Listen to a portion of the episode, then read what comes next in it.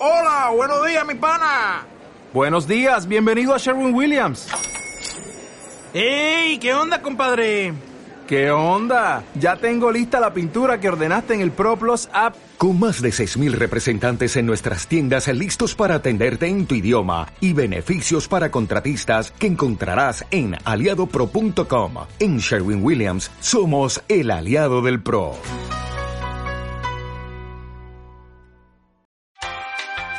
Hoy en Aprende a pronunciar con Wilson Fisk, la letra S. Vanessa. Sarasa. Morsa. Sabrosón. Hamburguesa. Sarampión. Gracioso. Sozorra. Ha llegado el momento. La ciudad está bajo asedio. Solo un equipo será capaz de defenderla una vez más.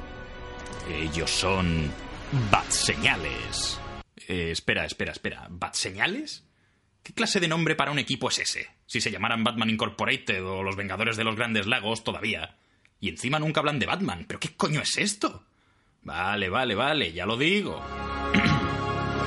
Bat Señales, el podcast favorito de Batman.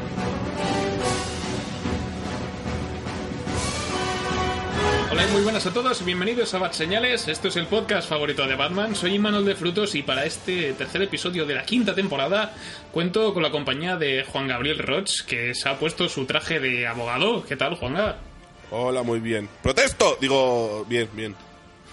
También tenemos a Raúl Bauza, que te veo muy blanco y muy limpito. Ten cuidado, no te, no te manches, ¿eh? No veo nada.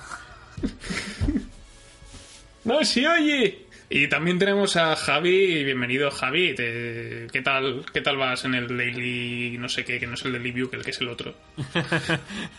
Muy bien, tengo una bolsa aquí llena de canicas y estoy dispuesto a lanzarlas. Y por último tenemos un regreso igual más esperado que la tercera temporada de Iron Fist.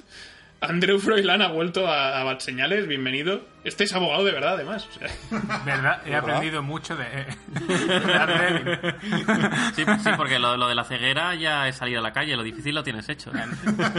Lo de puñetazos todavía no... Si te sale mal el juicio. Lo de los Ave María, lo de los Ave Marías, ¿qué tal?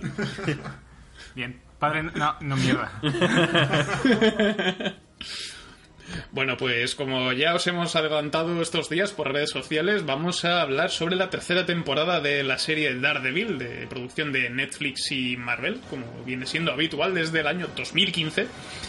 Y creo que es la única serie de nuestro podcast que ha aguantado. to- todas las temporadas tienen un podcast. Tenemos de las dos primeras, ya podéis escucharlos todavía. Y bueno, le toca el turno a esta y depende de lo que diga Netflix, igual no sabremos si habrá cuarta o no, porque como ahora les da por cancelarlas todas, pues yo qué sé. A ver qué dice Disney. Exacto.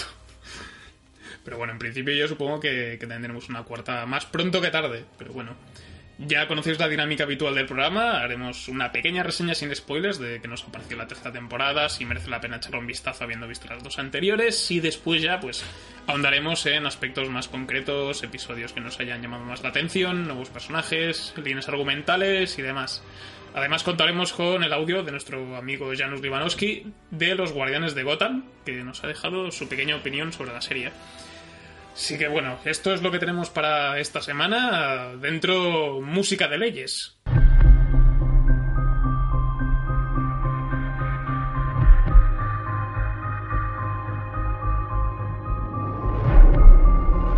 Sí, hola, eh, perdona que te interrumpa la- el musicón este del opening de Daredevil, es que es para recordarte, bueno, lo de, lo de siempre, ¿no? Que estamos en Evox, estamos en iTunes, Spotify, Google Podcast, y si te has quedado con ganas de, saber más cosas de nosotros y de reseñas y demás, pues tienes la web, barseñales.es, y si no, estamos en redes sociales, estamos en Facebook y en Twitter, y bueno, eso es todo ello, ya sigue con la tralla, ¿vale? Hasta luego.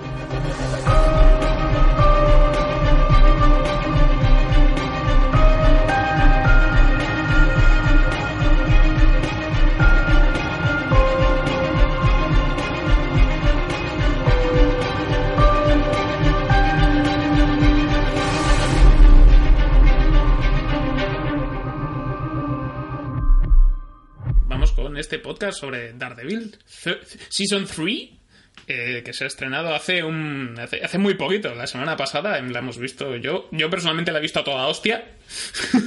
he dormido muy poco para llegar, pero lo he conseguido. Estoy muy orgulloso de mí mismo. Pero bueno, eh, antes que nada, ¿a alguien le apetece hacer un poco de recap? ¿Alguien que tenga las dos temporadas más o menos frescas? Que se haya visto. Que, que el recap de, de Netflix no se lo haya saltado como hice yo. Ah, te saltaste, muy mal. Me lo tragué entero. Es que me acordaba de todo. Yo también me lo tragué, pero pereza. Yo no vi nada, si te digo no. bueno, si no lo hago yo. Básicamente, eh, Daredevil, el superhéroes, que es que es un tío ciego. no, ¿Qué, qué me dices? ¿Era ciego? Todo eso que era mentira. No, bueno, para que los que no, no conozcan el personaje ya por la película de Ben Affleck y tal, básicamente es un, es un chico que eh, eh, perdió a su padre en un, en un combate de boxeo. No, mentira, primero vino la ceguera. Antes vino la ceguera. Primero, primero la ceguera, después el padre. Eh, tuvo un accidente con eh, la calle, un camión con productos químicos le cayó en la, en la cara y le dejó ciego. Qué casualidad. Pero la casualidad de que dejarle ciego le dio habilidades extraordinarias como un super oído, una, unas- aumentó sus otros sentidos al máximo, por decirlo así, tanto el tacto, la- el olfato, el gusto no lo sé, nunca, nunca he mencionado nada sobre eso. Y, y, eh, bueno, es un chico que vivía en la parte de la cocina del infierno, que es una zona de, de Nueva York. Eh, su padre era un boxeador, su madre nunca la conoció, su padre boxeador perdió un combate, o sea, perdió- eh, ganó un combate pese a que, estaba amañado, eso cabreó a la mafia, mató a su padre, se quedó el chaval sin padres, acabó en un colegio católico, pues lo típico. Eh, allí aprendió religión y leyes al mismo tiempo y decidió, voy a ser abogado, abogado ciego y superhéroe por la noche. Y se convirtió en Daredevil. ¡Hala! Y, y ¡puf! se convirtió en superhéroe. Y ya está. Pues sí, a grandes rasgos es, eso es un poco los orígenes del personaje, tanto en los cómics como en la serie, como en la película, la fantástica película de Daredevil del año 2003 de, de Ben Affleck. que aunque la que tengo edición coleccionista en 2 DVD, porque yo tenía 13 años y no tenía criterio y tampoco lo tengo ahora, pero... Yo también lo tenía hasta la vendí. Ah, como yo también te la joder. Es una parte de mi preadolescencia, no puedo hacer eso. De vez en cuando escucho, escucho la canción de Evanescence y me pongo ahí a mover seis cortando sacos. Lo, lo- lo único rescatable, casi, casi. Así, así aprende de sus Exacto. errores. Pues sí, mm, luego si queremos los que mm, estén un poco empanados con respecto a las dos temporadas anteriores, eh, básicamente hemos tenido lo que es el ascenso de, y caída de Kingpin, porque también es uno de los personajes centrales de la serie, que acabó en la cárcel a final de la primera temporada, la segunda temporada estuvo bastante ausente, manejando un poquito los hilos mientras la mano iba haciendo sus movidas de ninja. Fallecimiento de Electra, resurrección de Electra y después tuvimos la serie de Defenders, esa cosa extraña de seis episodios que, por lo que tengo entendido de datos de audiencia, fue la serie de, de superhéroes de Netflix que menos eh, audiencia tuvo. ¿Sí? ¿La que menos? Eh, Vale. Me suena que sí. Menos que Iron Fist incluso. Eso te iba a Me decir. parece muy raro, la verdad. Lo que pasa es que Iron, Iron Fist tuvo mucha audiencia al principio y luego cayó. Los dif- de Defenders creo que empezó baja, baja ya desde el principio. Bueno, ya sale Iron Fist. Sí que si alguno se llegó a saltar Defenders y demás, pero quiere saber más o menos lo que ocurrió, tenemos también un podcast de Defenders que podéis escuchar, que está muy bien. Donde ponemos a todos a caldo. Caldo. Sí, es época de los insultos. Menos el, cam- menos el cameo de Foggy Nelson. Pero bueno, tercera temporada, vamos a entrar un poquito en, en el temita. Juanga, ¿sabe? ¿Podrías explicar un poquito de qué va la tercera temporada para retomar el hilo? Eh, a ver, pues la tercera temporada, digamos que recuperamos a Fisk, a ese personaje que habíamos perdido en la segunda bastante. Y empieza eh, que sale Fisk. Vamos a hacer un resumen así a lo, a lo grande, ¿vale? Porque no me acuerdo muy bien, que también me la he tenido que tragar rápido. Eh, sale, sale Fisk de la cárcel y empieza a, a mover sus hilos porque sabemos cómo, cómo es Fisk. Un tío que va a mover los hilos esté donde esté. Entonces consigue salir de la cárcel con la ayuda de gente del FBI, empieza a comprar agentes del FBI así como quiere, de tú del FBI para acá, tú del FBI para acá. Y mientras tanto, eh, Matt Murdock, el alter ego de Daredevil, empieza a ver de que las leyes no funcionan una mierda con la gente poderosa y eh, digamos que se están volviendo un poco más malo de lo que Daredevil en teoría es. Y básicamente yo creo que es eso, la, la, la sinopsis de, de los episodios. Fisk haciendo de las suyas, comprando gente, con un nuevo personaje que introducimos que es eh, Poindexter, que para mí ese personaje es la polla, eso tengo que decirlo. Y, y Matt Murdock eh, devanándose los sesos entre hacer el bien o el mal. Sí, Eso no lo hemos visto nunca en una serie de superhéroes. No me lo, No, no me lo no, esperaba, yo- soy Matt Murdock. Malo. Soy Matt Murdock. Malo. a ver, es importante eh, recalcar eh, que la serie empieza justo donde lo dejó Defenders, ¿no? Que era con Electra, con Electra Sí. y, Matt, Mu- y Matt Murdock teóricamente sepultados eh, en la caída de- del edificio. Pero en el, primer episodio podemos ver ya como realmente Matt Murdock no estaba tan muerto. Eh, y se nos presenta así un poco Matt Murdock eh, destrozado física y mentalmente y por primera vez eh, auditivamente. Quiere decir, se ve que la, la explosión le ha dejado muy tocado Sí. y ha perdido en principio sus, sus- los poderes auditivos que, que le hacen ser mm, mucho más de la mitad de Daredevil, porque sin esos poderes no puede ver su, su, su, digamos, visión eh, tipo sonar de submarinos. La, la ha perdido, entonces se encuentra que, que no, no sirve para... Es un, es un ciego más. Sí, sí, una Daredevil sin poderes puede ser muy gracioso, ¿eh? Ponte delante mía que te quiero pegar. Que, a- a- hablan- hablando de esto, me acaba de surgir una duda. Si Daredevil utiliza la ecolocalización para pegar a sus enemigos, ¿no es más Batman que Batman? Sí. Técnicamente, porque es como murciélago. Se prefiere Ah, a- vale, vale. Técnicamente es más Mamba. Sí, es verdad. Pero sí, eh, yo creo que es, es una explicación bastante, bastante clara de lo que, de lo que es la línea argumental de la temporada, porque hay bastantes giros y bastantes sorpresas en estos 13 episodios. Sigue manteniéndose la, la estructura de estos 13 de 50 minutos que había cambiado en Iron Fist, pero aquí, aquí continúa. Y eso es algo que os quería preguntar. Eh, ¿Habéis notado alguna falta de ritmo, que sobraba alguna, alguna trama, algún, eh, algunos episodios que se podían haber comido? ¿O creéis que han conseguido mantener el interés en esta temporada? Sobra la mitad de todos los episodios. No, a ver, ya en general, en general yo les veo con un ritmo muy bueno. Quizá o había un e- la mitad de un episodio en concreto que quizá eh, eh, hubiera sido entre comillas innecesario, que, que si no lo hubieran puesto pues no hubiera no hubiera pasado nada. No no significa que, que esté que haga bulto porque eh, te explican te explican te dan una información que, que enriquece un poco el- eh, a un personaje. Entonces eh, no diría que sobra, pero si no estuviera, pues no tampoco tampoco restaría. Doy por seguro que estamos hablando del mismo capítulo. Me Sí, capítulo número 10 para quien sepa. Pero bueno, ya, ya luego en spoiler entramos. Ya, Sí, comen- ya creo que sé de cuál que- hablamos. en qué- de qué estamos hablando. Ah, tú. Sí. No, pues yo un poco en, en líneas igual que todos, creo, menos como Juanga. Eh, Juan que no. Juan, Juan Juan no. va a ser el Sí, hater me del toca el podcast, yo hater. voy avisando ya. a mí pero- me enganchó mucho desde el, prim- desde el principio. Sobre todo me gustó mucho ese héroe caído que vemos al comienzo que tiene que empezar con un poco de cero otra vez a coger ese ritmo y tal. Me, me gusta me gusta esa idea, me gusta esa trama y luego ya eh, sí, la recuperación de Kingpin, pero también el añadido de Poindexter Sí. que hace que ya no solo sea Kingpin el villano a batir, sino que aparezca este personaje engrandece mucho esta temporada. Exacto, pues como secuaz al menos es muy guay. Sí, sí, sí, sí, sí. Sí. Sí, yo, Yo, realmente- yo quiero Sí, dale, dale. que, que quería añadir, ya que voy a ser el hater para defenderme un poquito, ya que veo que voy a recibir hostias por todos lados y no solo de Daredevil. Eh, que qu- quiero decir que para defenderme así un poquito.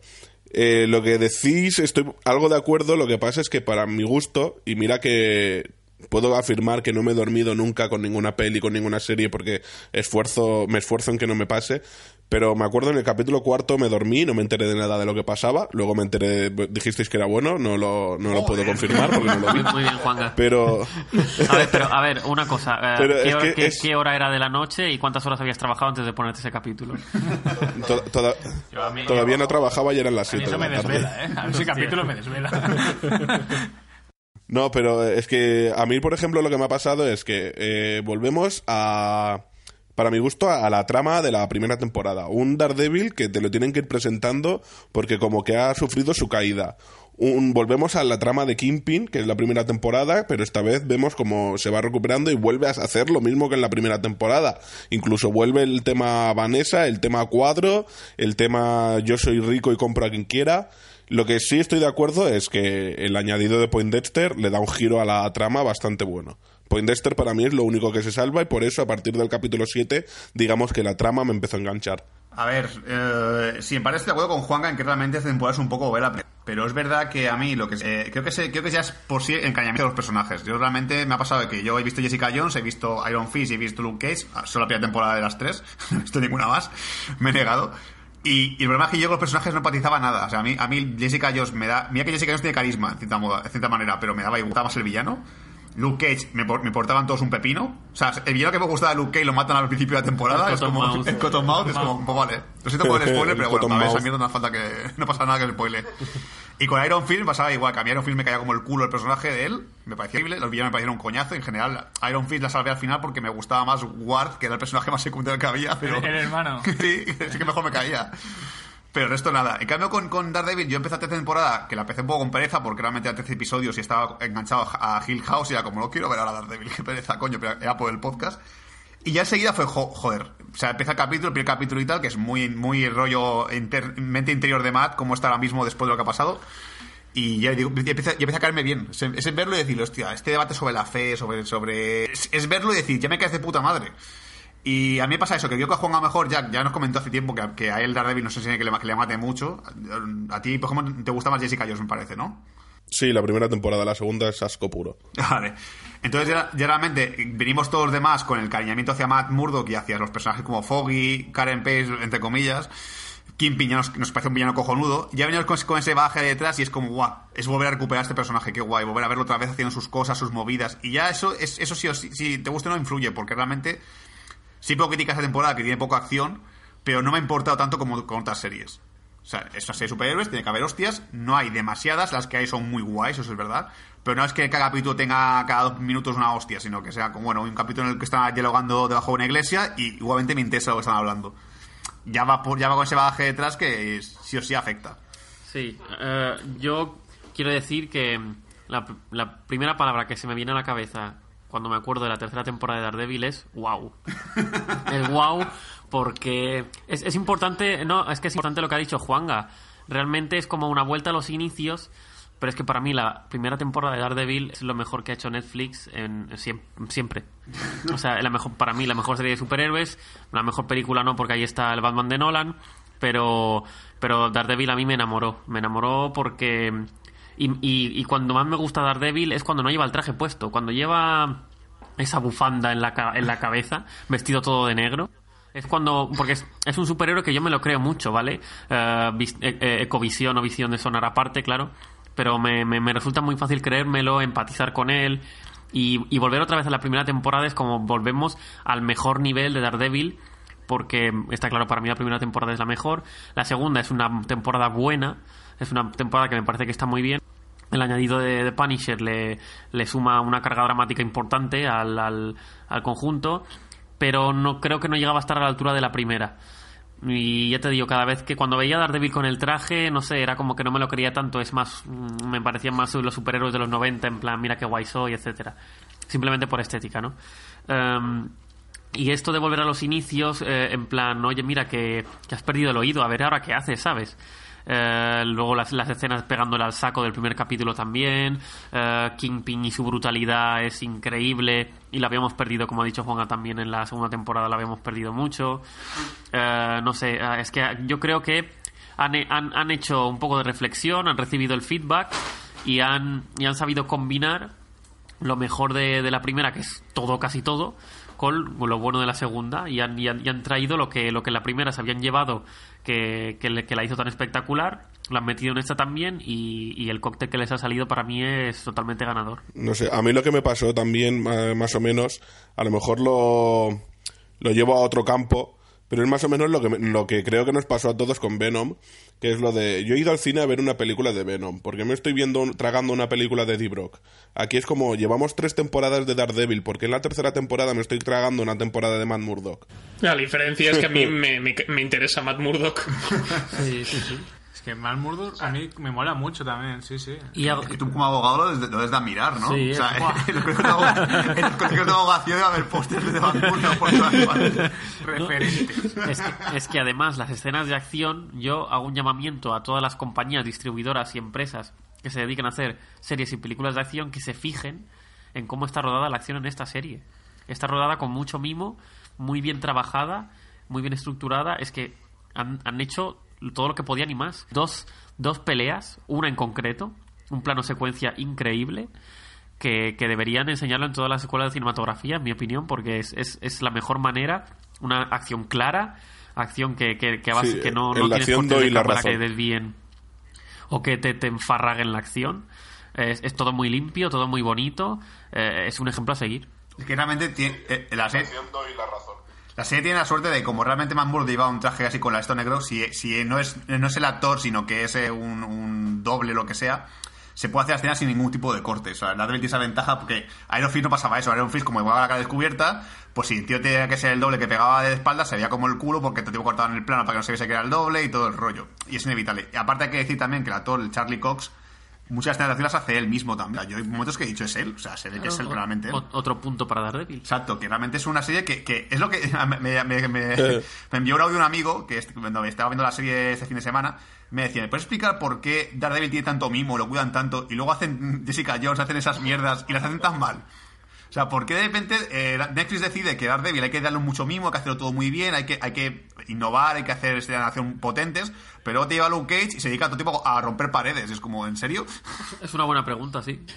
Yo creo que también es porque eh, los que están detrás de la serie de Daredevil, el- los showrunners y los guionistas y demás, les gusta la serie y saben qué hacer con el personaje. O sea, yo creo que es, el problema que tienen con, con Luke Cage, con Iron Fist y con Jessica Jones es que se, han que, se quedan sin, sin ideas y sin cosas que hacer y al final pues tiene eso, muy poco interés. Pero tú cuando ves Daredevil, que también es lo que, lo que me pasó igual que, igual que a ti, que yo, yo, entré con un, yo entré con un poco de, de recelo por la segunda temporada porque me gustó a medias y, y luego cuando la vi llevaba unos minutos dije recordaba porque me gustaba tanto la primera temporada que es que tienes a ahí con sus dramitas Mm. eh, Foggy Nelson que es mi novio Sí. Karen Page, que es un personaje que me gusta mucho, Kingpin, que es el mejor villano de Marvel, o sea, ya porque han tenido tiempo de desarrollarlo bien, Vincent D'Onofrio es que es, es un monstruo, o sea, es, es acojonante, y luego la incorporación de Bullseye, que es un personaje que teníamos, solamente teníamos al puto Colin Farrell con, con su, con su abrigo de, de piel de serpiente, y aquí han hecho un villano que, que es un señor con, diana, con una diana en la frente y un antifaz en los cómics y han conseguido que tenga que tenga su peso, que tenga su drama, que no quede ridículo. No se han atrevido a poner la diana en la frente, pues son unos maricas, pero bueno, eso ya, ya hablaremos Bueno, de eso después. De, algún- de alguna forma la, han- la han dejado ver. ¿Te imaginas que se, ca- se cayó al suelo y se quedó la marca en la cabeza? Me quemaron un cenicero en la frente. Como, como lo de marcar a las reses, pero con la diana. ¿no?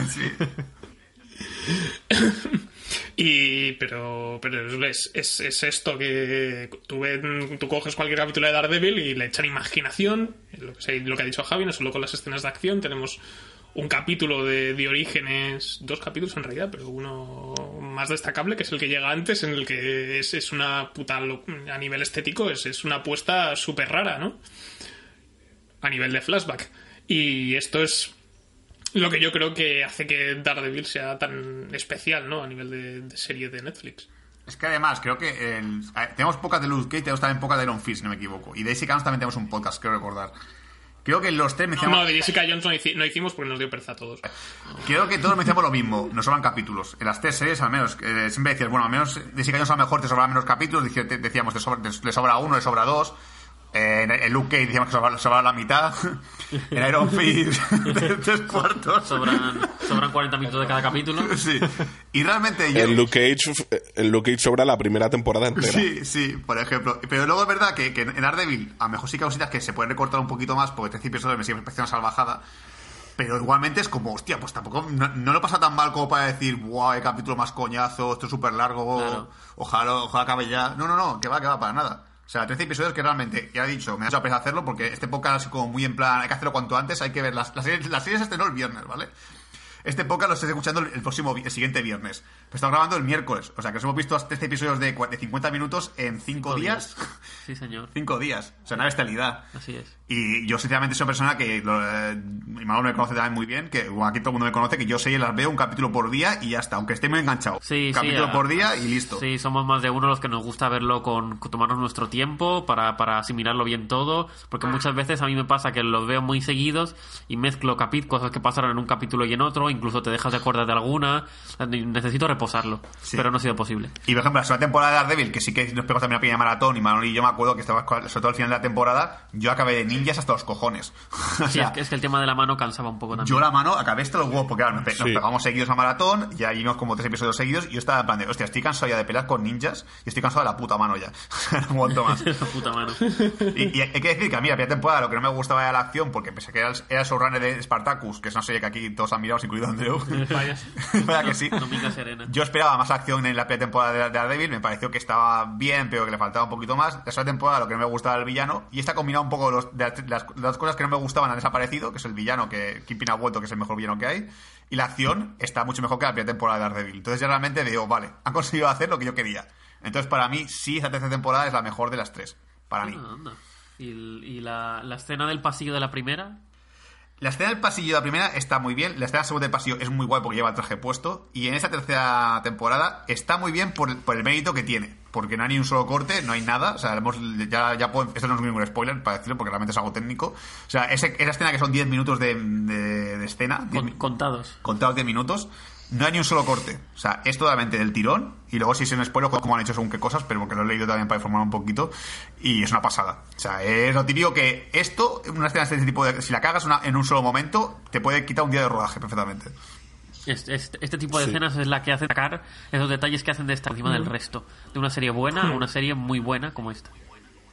Sí, pero es que además eh, lo que decís no es solamente esta serie, porque parece que esta, esta escena, porque parece que solo hablamos del plano secuencia como si fuera la, el, el, buque insignia de, la temporada, porque hemos tenido un plano secuencia en cada temporada y es como marca de la casa ya. Lo intentan hacer también en otras series, como en Iron Fist, y no les sale, porque no, o sea, no cogen directores que, que estén ahí motivados lo suficiente y, y no aprovechan a sus coordinadores de especialistas.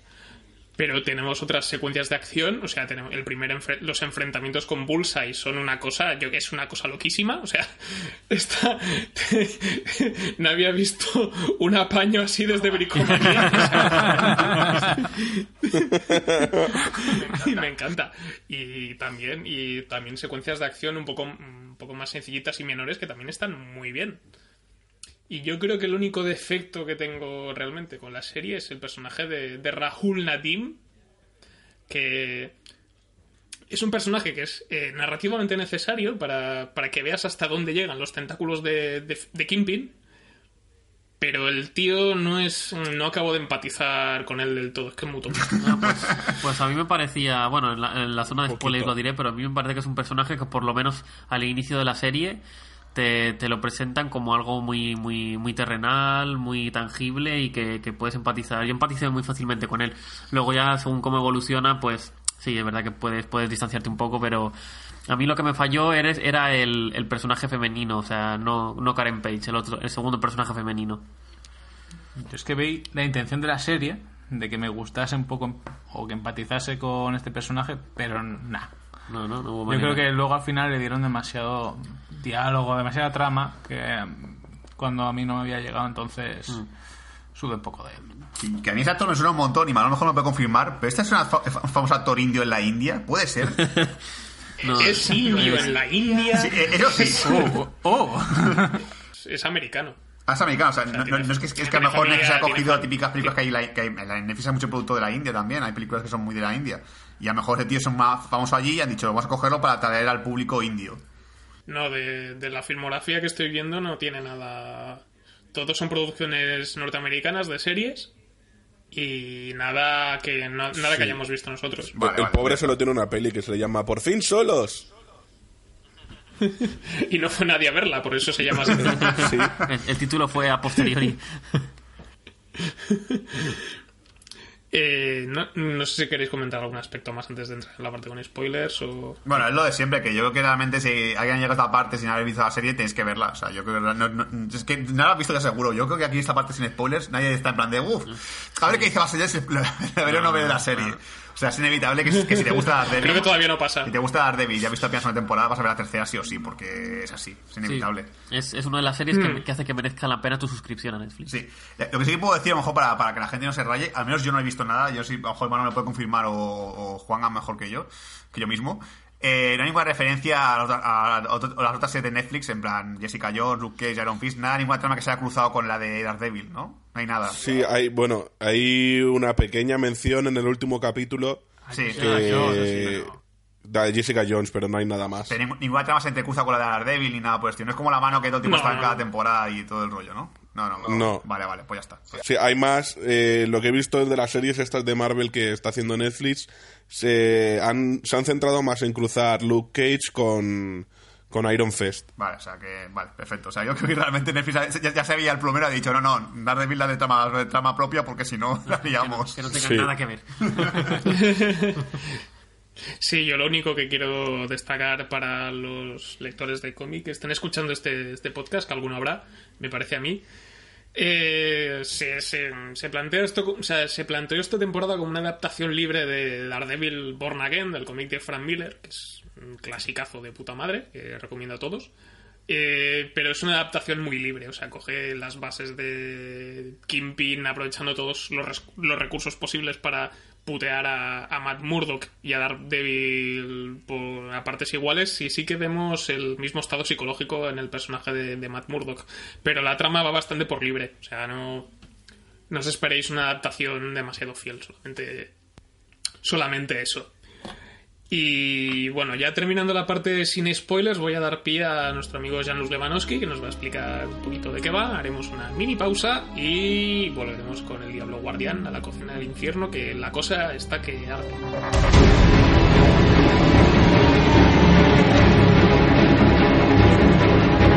Muy buenos días, muy buenas tardes, oyentes de Bad Señales.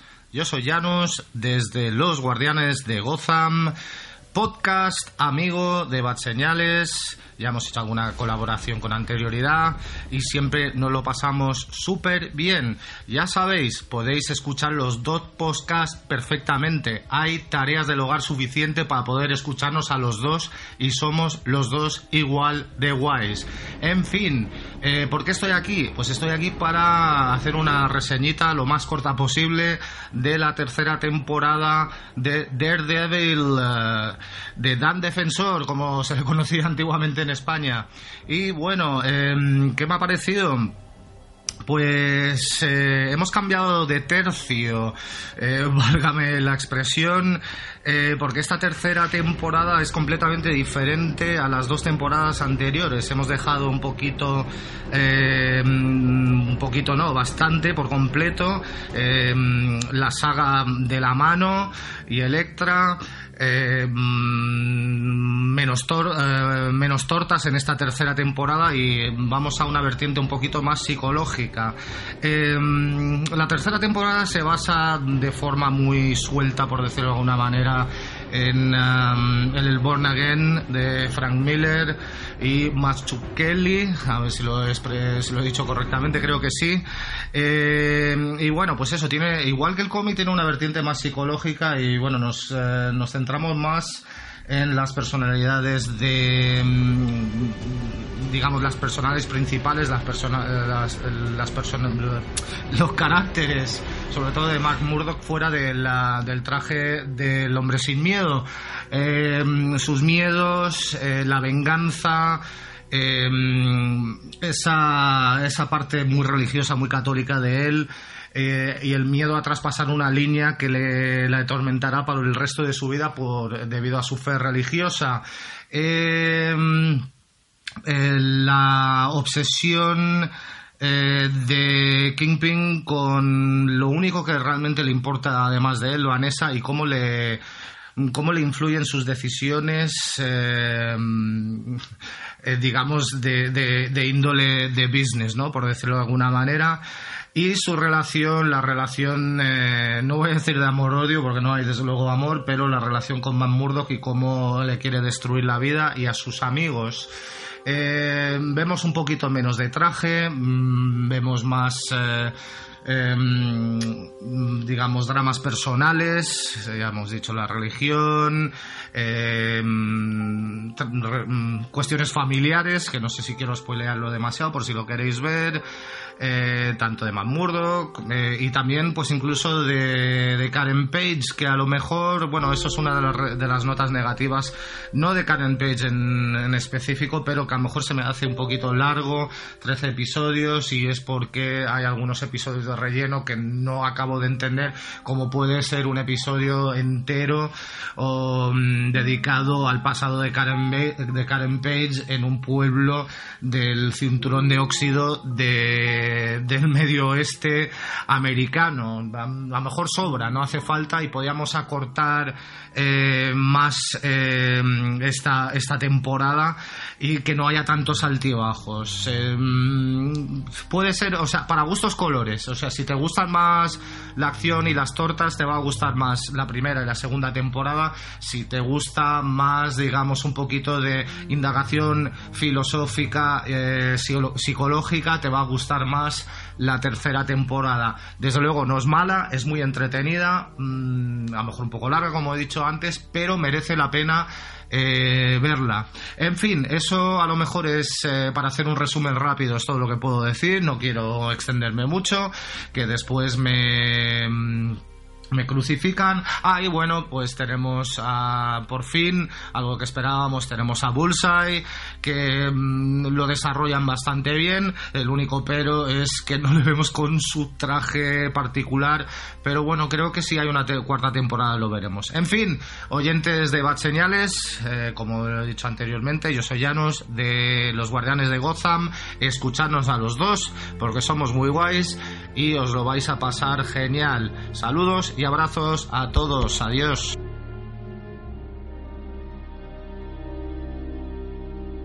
Vamos con la parte con spoilers de este podcast sobre la tercera temporada de Daredevil. Eh, vamos a ir repasando cosas que nos han llamado especialmente la atención. Yo he mencionado antes al personaje de, de de Bullseye, que el, capítulo flashback de orígenes del personaje, que me recuerda mucho a las películas de Berman, pero bien, sin ser un puto rollo. Eh, que me parece muy interesante el tema de la puesta en escena con la casa de Fisk, pero cambiando los muebles y metiendo los actores por ahí. Me parece, han, han explotado muchísimo a Vincent D'Onofrio en esta temporada. Está, por toda- está todo el rato en todas partes. Han visto que vale la pena. Sí, y el traje blanco el traje blanco mítico de, de, de, de, de- de- coño, de Fisk aparece también aquí, así que es muy guay. Y un momento en el cual hay una frase que dicen, no, no, es que no le gusta que le llamen Fisk, le gusta que le llamen Kimpin. Es como, ¡oh! Sí, nombre clave. El nombre clave es Kimpin. y todos, se- todos los se quedan. A ver, yo voy a ponerle eh, un puntito nega- un puntito negativo, no, pero algo algo que me ha, que me ha faltado y que, y, y que me hubiera terminado de, de- de empalmar en la serie. Que lo que lo, ha habido dos, dos sueltos y, y te quedas con ganas de más de, de lo bueno que es, que es la brutalidad de Kingpin. La brutalidad de, de Wilson Fisk. Solo hemos visto. Me, me- me falta más escenas como la de la de la chaqueta en la cabeza y, los, y las Sí. hostias. Fue tan gratuita, me encantó. Me fa- ¡Qué cabrón! ¿Me dejas tu chaqueta? Sí, claro, te, dejo chaqueta, toma, toma. Sí. La- la- claro que la, la pelea final es increíble, pero me ha faltado alguna otra escena tipo la de la chaqueta o alguna así entre bastidores.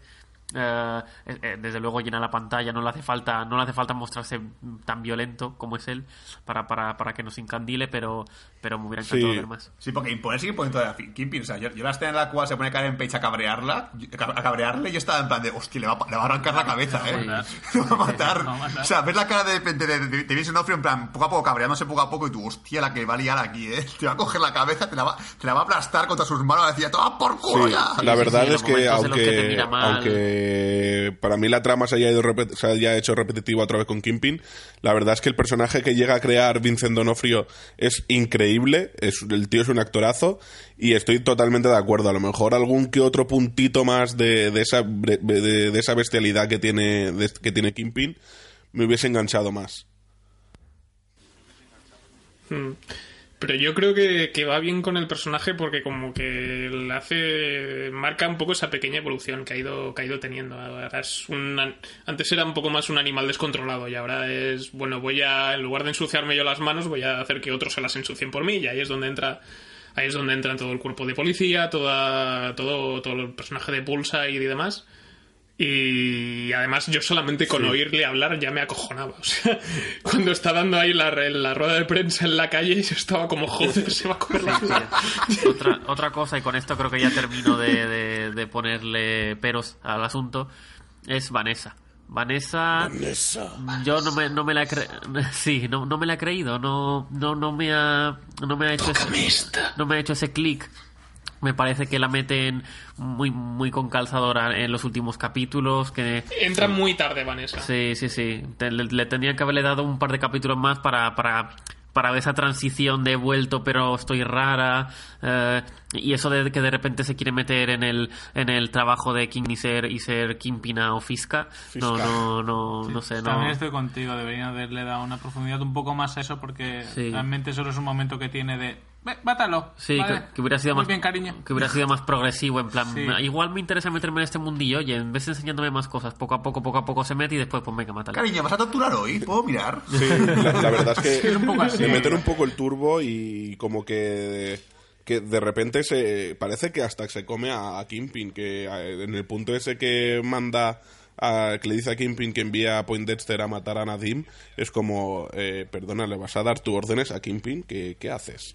Si acabas de llegar Sí, es que es que es eso, claro, vemos al vemos al Kingpin eh, en dos escenas más desatado, luego vemos al Kingpin mafioso, al Kingpin que, que con mirarte ya te, te, te hace que se te encoja el pene y, y luego vemos al lado de Al Vanessa, Kingpin que es el Kingpin con el calzonazo. pene encogido Es el Kingpin Pero, Sí. pesado, de, pero te hago un zumo, ¿quieres más zumo? Sí, ¿Quieres que te haga un masaje? ¿Quieres que mate a alguien? Sí. Eso es lo que- Yo creo que es como intentan destacar mucho que Vanessa es el punto débil de, de, de Fisk. Igual sí que se pasan un poco, un poco de frenada, pero yo creo que es una relación que a mí me parece bastante, bastante chula y bastante interesante. Más yo esperaba que dijera, cariño, ¿has pensado en meterte a Fisk al del distrito? La decepción. Sí, yo, eh, otra vez el tema de Poindexter, que me lo has sacado al principio, eh, me encanta como personaje, ya hemos mencionado partes sin spoiler, es que yo lo voy a llamar a partir de en lugar de Poindexter o Bullseye, el puto loco. el puto Porque está loco. puto loco. Sí, sí, sí, sí, sí, sí. O sea, a mí hay una escena que me encanta, que encima es una chorrada de escena, que es cuando él llega a su, depart- a su apartamento y ve que la puerta está abierta y tal, se empieza como a cojonar, en plan de creo que ha entrado alguien aquí, y coge, coge como varillas de una, de una lámpara, en Ah, plan, sí. Es fantástico. coge cuantas más, por si acaso.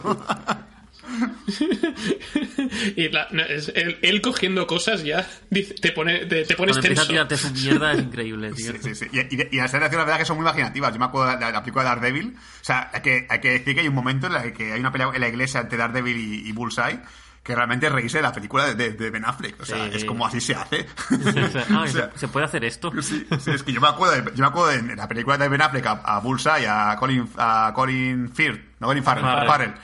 Haciendo, gritando así todo el tiempo, estaba, estaba puto loco, pero puto loco mal. O sea, este es un puto loco que es un psicópata cabrón. Quizá no estaría mal eh, eh, revisitar esa película porque para nosotros ahora sería como una peli de comedia. Sí. Sí, sí, un cachondeo. O sea, y hay que decir que a, que a, a Bullseye le queda mejor la máscara de Daredevil que al propio Daredevil. O sea, es- esa sonrisita de cómic que tiene el Sí. cabrón. Sí, sí, sí, sí. Pero tiene sonrisa mala, mala. ¿eh? Mala, pero- Lo, lo ves con mala idea.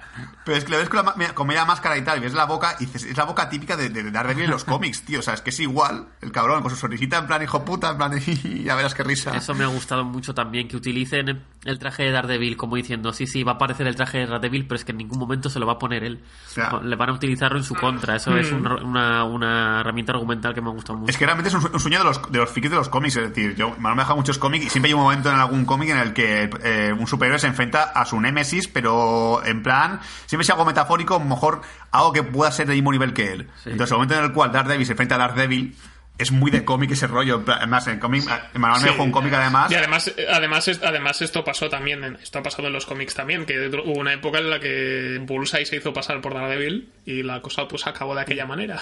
Pues es eso, que realmente es, es el típico momento que, que como, como el, plante- el planteamiento de ver, de ver a Daredevil, no ser a Daredevil, es muy guay. Sí, sí, es genial. Y, la- y en esa misma pelea está muy bien, está muy bien planteado y muy bien enseñado cómo cuando están puramente en cuerpo a cuerpo Daredevil gana la, gana la partida bastante claramente y cuando empieza a lanzarle proyectiles o cualquier cosa que, que encuentra por, por, por la oficina Bullseye, vemos como, como que Daredevil se siente un poco indefenso, que, que no sabe un poco por dónde tirar o dónde esconderse, porque ahora las zonas han cambiado y, y en cuanto hay un poco de distancia entre ellos, eh, tienen las de perder. Es lleno de videojuegos, en plan, el punto débil es el combate de cerca, ¿vale? Evita las distancias. Sí, sí, sí, está muy bien planteado. No le des un lápiz que te la lía, ¿eh? A mí me gusta que destaques esto, Sul, porque sé que es verdad que lo estaba viendo a lo largo de la serie y estaba pensando que es es súper videojueguil esta temporada. O sea, en las partes de sigilo de la, de la serie me parecen... O sea, no solamente la- las escenas de acción, que están, son muy imaginativas, las partes en las que Daredevil tiene que esconderse y acabar con los villanos uno a uno e ir pegando saltitos por ahí para que no le vean y escondiéndose detrás de columnas me parecen también fantásticas. O sea, yo lo estaba viendo y flipaba y digo, que que lo saquen, que lo saquen ya. Insomniac, por favor. para mu- muchos... Perdón. Sí, sí, sí. No, digo que la serie ha dado para muchos momentos de estos de, de tensión y tal. El Daredevil que está perseguido todo el rato por, por el FBI. Me ha gustado mucho cómo le han sabido dar ese, ese juego. Sí. Y luego, aparte, poner a Poindexter eh, en esa parte de Nemesis. No sé, ma- esa parte de la trama me ha gustado mucho. Sí, incluso la, la- la manera que Fisk consigue descubrir que Matt Murdock es, es, es Oh, la de me parece sí, maravillosa. sí, que, que le haga la pregunta a Karen Pace y ponga esa cara de "Ah, vaya. Vaya. Es increíble, tío. Se, se levanta hacia Karen Pace. Hostia, y digo, no, no, no, no es. Es, que es, fascina- es fascinante porque eh, tanto, tanto Karen, pero sobre todo eh, eh, Fisk, Vincent Donofrio, saben, saben jugar con sus expresiones para, para hacernoslo entender a nosotros sin palabras. Quiero decir, es, es, es una escena tan grande gracias a, a, a buenos actores. Sí, pues en ningún momento dice Fisk, ah, con que sí, ¿eh? No, es que realmente es como en plan de, vale, ya está, ya me has confirmado. Exactamente, y, y te queda claro lo que ha pasado y no han dicho nada. Eso es algo que, que yo quería destacar, que eso sí me gustó muchísimo de la serie, y es que al principio, sobre todo en los primeros capítulos, yo veía que había como muchos momentos en silencio, pero luego poco a poco he visto que esos momentos en silencio te transmiten muchísimo más que si le hubiesen metido texto. Sí, totalmente. O sea, es lo que demuestra que Vincent D'Onofrio es un actorazo de la hostia. Sí, sí, sí. Y que se, y se le ve comodísimo con el personaje. Yo, ya, yo que metí ya la, la- la- ya que Javi ha hecho sus defectos de la serie, yo que meter la, la- la pezuña en el tema de Karen Page. Sí, te, lo- te lo he dejado. Te lo has dejado huevo. Capítulo 10, Porque a mí ¿no? Karen Page es un, es un personaje que ya, sinceramente, me, me supera. No me cabrea tanto como otros personajes en otras series de Netflix, pero en este caso yo llego a un punto que decía, Karen, si alguien te dice que dejes de hacer algo, deja de hacerlo, ¿vale? Hazle caso. Porque cada vez que alguien te dice no hagas esto y lo haces, pasan cosas malas. O sea, tu puto jefe redactor está en plan de Karen, no lo hagas, no que es peligroso. Le da, le da caso a otra persona. Sí, sí, te haré caso. Mis huevos. Que ni, ni despidiéndola, deja de hacerlo. ¿no? o sea, solo falta decir, soy Karen Kate Page y hago lo que sale del coño, ¿vale? Si no te gusta, te jodes. Que, Y a mí me saca el capítulo. Y, y realmente a mí el capítulo de relleno, el, bueno, el capítulo de relleno, que no es capítulo de relleno, porque solamente es la mitad del capítulo, es el capítulo número 10, creo que hablábamos antes, que es el flashback de Karen Page. Eso- Que a mí- yo estaba ahí en plan de, me da igual. eso iba a decir. Yo ahí... Es extraño. Ah, sigue, sigue. No, iba a decir que iba a meter también yo baza en eso del capítulo 10, el del el flashback de, de Karen Page.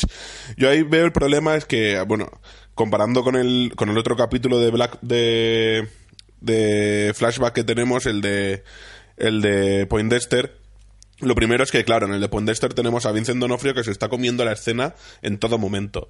Pero luego el problema que yo veo en el capítulo de Karen Page es como eh, llega el capítulo 7, empiezas a ver a Poindexter que se está empezando a, a desmadrar con el traje de, de Daredevil.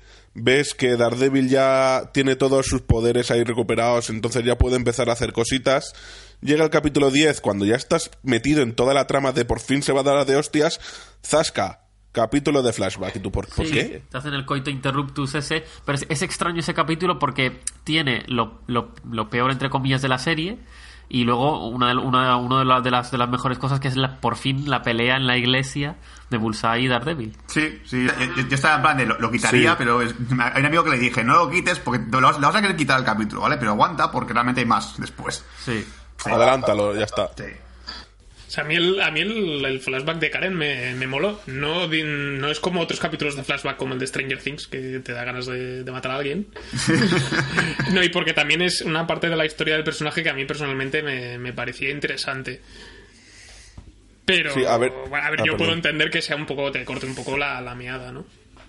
Sí, a ver, yo Yo no digo que no me haya gustado, porque la verdad es que te, te proporciona bastante información buena sobre Karen Page, pero quizá lo hubiese metido un poco antes. Al menos la parte de flashback. Sí, o quizá haberlo acortado un poco, no sé, había, había, había soluciones. Pero eh, dejando un poco esto de lado, a ver si alguien nos pudiera confirmar, porque lo estuvimos, eh, lo estuvimos pensando a la hora de ver el capítulo, cuando, es, cuando Karen se arrodilla en la iglesia sobre el, el cuerpo machacado y moribundo de, de Matt Murdock. Eh, es posible que eso sea alguna portada de algún cómic porque tenía toda la pinta. Sí, sí, era que te comenté que estaba, que estaba ella estaba eh, arrodillada ante Matt Murdock y el cuerpo de él encima de sus piernas. Y yo dije, esto es una portada de cómic por cojones, porque le han dado como mucha importancia a este plano. Entonces, y no me Es que hay, hay una portada de, del Born Again de Frank Miller que no es. que no recuerdo si era exactamente así. Sé que no salía Karen, creo que salía la, la monja, la madre de, de Matt. Que era Spoiler. la. ¡Spoiler! Sí. ¡Spoiler! Sí, su madre es una monja. Con flashback incluido, además. Sí. Ese, ese flama fue guay, ese me gustó. Entonces, es- es- podríamos decir que es una portada. Yo creo recordar que, que sí. La manera en la que se entera Matt Murdock de quién es su madre, ese momento y ese, ese trozo está, está muy bueno. Sí, ¿eh? ¡Qué cotilla! Sí, sí, sí. Que se está compensando, cállate ya. También notas un poco bocas de saber que su hijo tiene superpoderes de para oírlo todo y decirlo en voz alta. Sí, sí, sí. Empieza como todo el mundo en silencio, coño. Que es como en plan, eh, la- la- el flama de la monja me gustó mucho, solo que es un poco... He tenido un hijo, pero Jesús no me lo perdonará nunca. Lo voy a abandonar. Es que tenía depresión postparto. Pues te jodes. Pero bueno, yo, Pero sí, a mí me pareció guay. Yo también tengo que decir, eh, esto ya para que entremos un poco más en debate todos. ¿Os ha, os ha gustado el final de la, de la temporada? ¿Os ha parecido que es un final guay? Porque yo estoy un poco decepcionado con el final. Es verdad, es verdad. Quiero, creo que han, han, ah, eh, excesivamente han alargado el- la posbatalla y el- la conclusión, lo que suele haber en todas las películas, de sí, después de la batalla final, eh, cómo, ha- cómo ha quedado todo, qué va a pasar. Yo creo que le han metido demasiado metraje a eso. No sé, yo creo que podrían haberla cerrado de otra forma. O sea, estoy obviando el plano de, de Bullseye, el, de, el que te dice va a haber cuarta temporada, si, si le pagan. Ese sí mola. Pero todo lo de la tienda esta que tiene la familia de Vogue y todo eso, es como, vamos a hacer que todo lo que ha pasado va a ser para volver a la primera temporada y todo va a seguir igual que la primera temporada. Es como, no, son tres temporadas, deja que avance. Es que iba, iba a ir por ahí. Es que realmente eh, no me gusta el final de temporada porque es como el típico cómic de antiguo de, de Marvel que te leías y al final acaba todo igual que antes. Es decir, todo estaba, todo el mundo estaba feliz, todo el mundo estaba bien y tal. fal- solo faltaba solo faltaba Kingpin asomándose por el coche de por el coche de policía. ¡Me las pagarás, Daredevil! Sí, es un poco Sí. eso. Yo realmente esperaba una gran muerte o algo que realmente afectase mucho a Matt Murdock o lo que sea. La única muerte que ha habido grande ha sido la del cura. Que sí, que bueno, es impactante, pero tampoco es un personaje que digas, oh, Dios mío, no, ama cura. Y te calla, era un buen hombre. Era un buen tío y ya está. Y realmente yo creo que esperaba un fin, algo que realmente diese una. Es que ahora mismo de nuevo es Fisk otra vez a la cárcel y somos otra vez amigos. Pero todo el mundo sabe que Matt Murdock es un mal amigo de mierda. Y en cualquier momento por la calle, algo que no le gusta, dirá, no seamos amigos porque estoy muy rayado. Sí. sí, es verdad que quizá una muerte un poco Sí. más importante le hubiera aña- añadido mucho más dramatismo. Karen.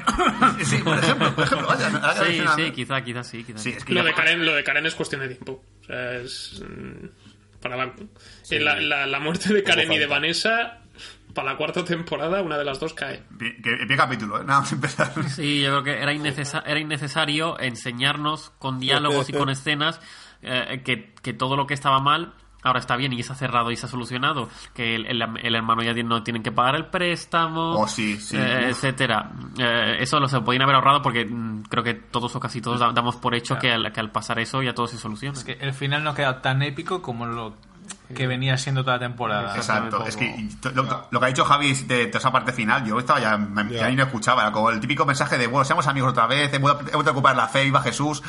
Claro, es un capítulo final que a la mitad de capítulos cuando ya acaba el clímax. Sí. Y el resto ya es, bueno, Ahora que lo habéis mencionado, el, ah, para mí creo que ha sido un como lo típico de las películas que siempre hemos hablado de. Por cierto, eh, la familia de Foggy, ¿de dónde aparece? Nadie, nunca nos han hablado de ella. son todos iguales, son todos carniceros. Ahí me recuerdan a los Wesley. sí, son los Weasley. sí, sí. He, he traído carne para cenar porque es una carnicería. Lo único a lo mejor que merece la pena y a lo mejor no tan largo es la escena de la mesa de los tres cuando eh, se, se, se- se pone sobre la mesa la posibilidad de volver a, a Nelson y Murdoch o incluso Nelson, Murdoch y Page. Sí, eh, yo creo, que, yo creo que realmente mi teoría sobre todo esto, porque el final es tan suave, es que creo que Netflix no tiene muy claro si puede hacer cuarta temporada o no. Yo creo que Sí, realmente se, exacto. se ha acojonado un poco. Claro, imagínate que de repente acaba al final con que Karen Page ha muerto. Tú dices, joder, quiero saber cómo continúa la vida de Matt después de Karen Page. O que Vanessa muere. Es decir, cómo es Kingpin desatado. O sea, Claro. Kingpin soy su único referente que es, que es, su, que es su mujer actualmente. Es porque Claro, se ha casado. O sea, eso es algo que realmente no puedes dejar abierto porque la gente se va a cabrear mucho. Yo creo que realmente ha dicho, lo vamos a cerrar todo porque Disney está muy, está muy tonta. Y va a decir, no, no, Daredevil, quítate ya de Netflix, que nos, vamos, nos llaman a nuestra plataforma y haremos nosotros nuestra versión, o cogemos el mismo reparto y lo hacemos igual, o lo que sea, pero no. Sí, no sé cómo estará contractualmente atado todo eso, pero yo me imagino que Disney tendrá en cualquier, en cualquier caso la, la sartén por el mango de últimas. Sí. Aún así, si lo hacen, me voy a enfadar mucho porque ahora Bullseye, después de la operación y desatado porque ha visto que la chica que podía hacer que se tranquilizase, la Kingpin se la ha cargado, yo quiero saber qué va a pasar con Bullseye. Que, que grande, que puto loco llevarse el, el cadáver en el coche, ¿eh? es, que, es ir puto loco ya, para tomar por culo. Yo, yo, yo cuando de repente veo que, que intenta matar a Vanessa, yo estaba para Daredevil. Ha, ha sido para matar a Keeping. ¿Qué más te da que mate a Vanessa, tío? Déjale. Ah, me pareció una, Es raro. una pelea muy rara porque él, o sea, Daredevil, le incita a que tome cartas en el asunto, Sí. Pero luego tampoco le deja que tome cartas en el asunto. Claro. Entonces Sí, se me hace y- un poco lioso eh, Sí. esa pelea final. Es un- Esa- esa Sí, es como... Sí, tengo, tengo que quitar, tengo que, que, que evitar que esté en mi contra, pero también tengo que evitar que mate a mis enemigos.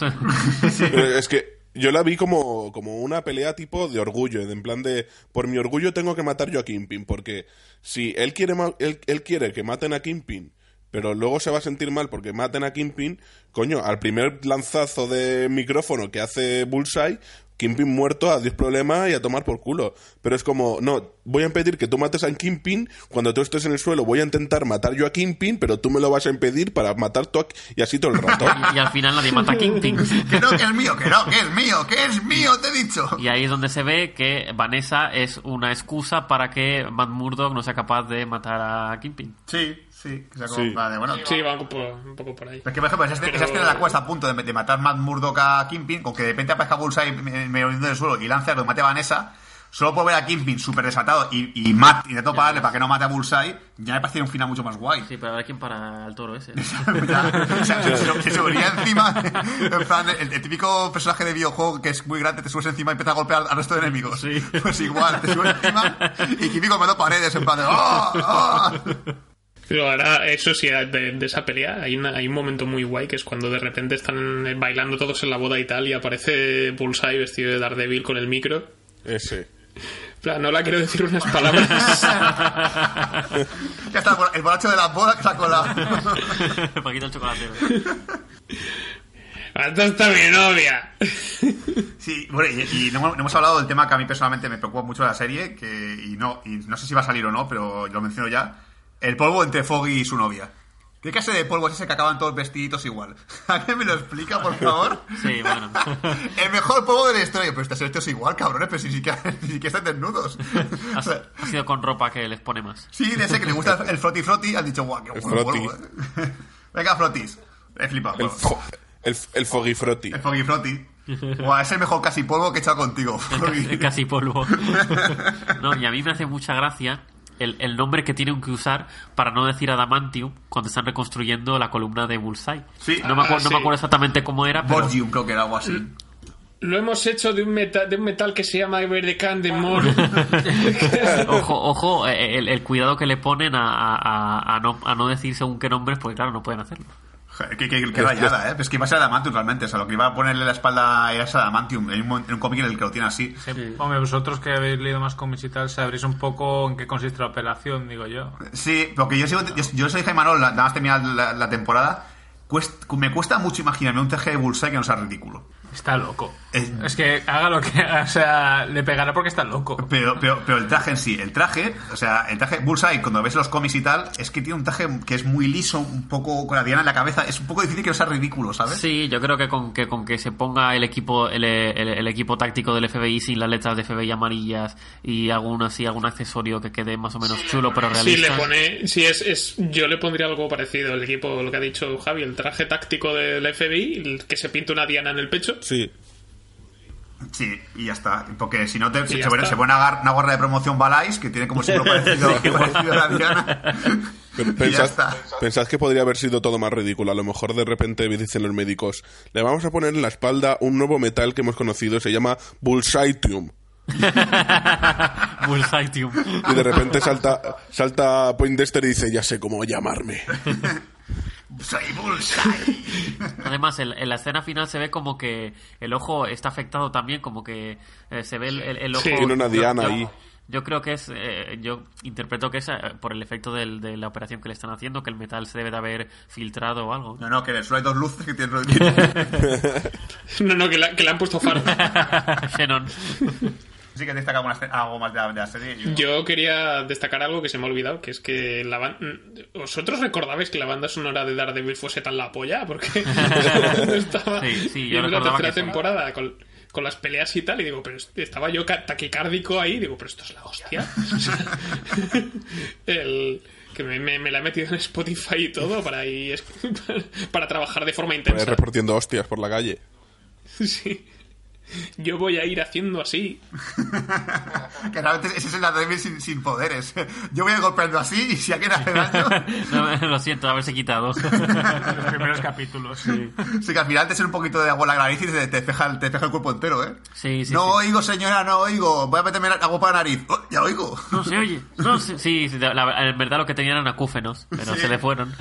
No, a ver, lo- por último, yo, para cerrar ya, eh, eh, hacer mención especial a la escena del sparring de boxeo. Eh, el pobre chaval no la vio venir muchas veces. Y, y me gustó mucho, me gustó mucho porque era cuando al principio que si lo estaba recuperando, eh, se venía arriba porque veía que los recuperaba, de repente no lo recuperaba y empezaba a recibir también palos de los buenos. Fíjate si está, está loco que esa escena después de, de, de boxear con el tal tío y perder el debajo de la iglesia, se va a, a un combate por la calle. Es como, Sí. Vamos a ver. Es que me gustó, mu- yo he dicho antes, me gustó mucho eso de que hubiese perdido los poderes, pero le faltó alargarlo un poco más. Sí, Yo, yo pensaba que tardaría un, un capítulo 2 o más en, en, en pero no O sé. sea, tiene un combate en el que lo, lo, pierde, lo pierde y lo recupera, pierde y lo recupera todo el rato. Eso Algo así, sí. Jugar más con, con eso. Es que así Genio coja un palo y empieza a lanzar para hacia el aire, en plan, de, así, moviéndolo de un lado para otro. No se oye. ¡Acercaos! ¡Acercaos si podéis! Estéis donde estéis.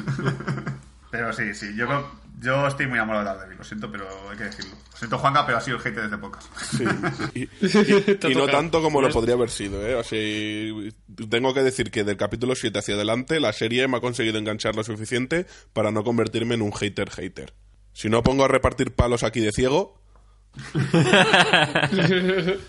Bueno, pues yo creo que podemos concluir ya por hoy este podcast sobre la tercera temporada de Daredevil. Esperemos que os lo hayáis pasado bien y si, hay- y si habéis aguantado hasta el final, eso quiere decir que la habéis visto vosotros también, así que nos podéis comentar qué os ha parecido en el cajón de comentarios o en la- nuestras redes, respectivas redes y que me apoyen los haters. Y eso, si, si odiáis a Daredevil eh, porque sois unos racistas de los ciegos,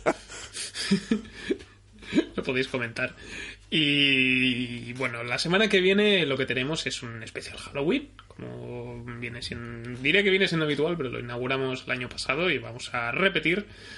Así que seguramente este podcast lo podéis escuchar antes del viernes para que coincida con, con este día de todos los santos y de, de todos los santos. Y, El día de todos los y muertos. hablaremos- También. Hablaremos de Coco. Y hablaremos. Hablaremos de dos, ¿te imaginas? Hablaremos de dos títulos. El primero de ellos será La Noche de Halloween, la nueva entrega de, del personaje enmascarado de Mike Myers con Jamie Lee Curtis. Y nos meteremos en la casa de la maldición de Hill House, que la estábamos viendo en paralelo con Daredevil y me pegué, un, me pegué una season finale de puta madre. Pero o sea, hablaremos de, de ella la semana que viene. Así que esto ha sido todo por Bad Señales. Adiós. Adiós. Saludos.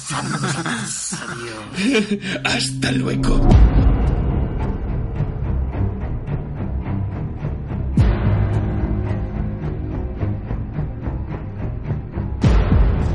Hoy, en el capítulo de Aprende Fonética con Wilson Fisk, la palabra es... No, la palabra no, que digo.